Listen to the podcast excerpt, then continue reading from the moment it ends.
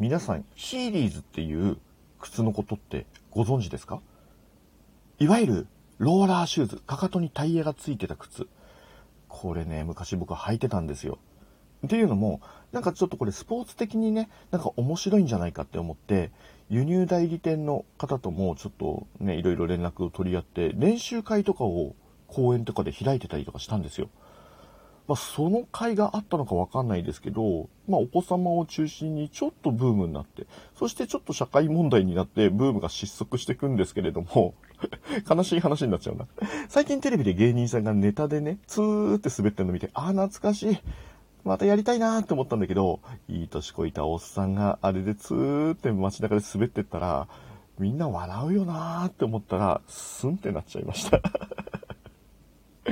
でも面白かったね。あの靴、すごい好きでしたね。えちなみに僕、靴のサイズが25.5です。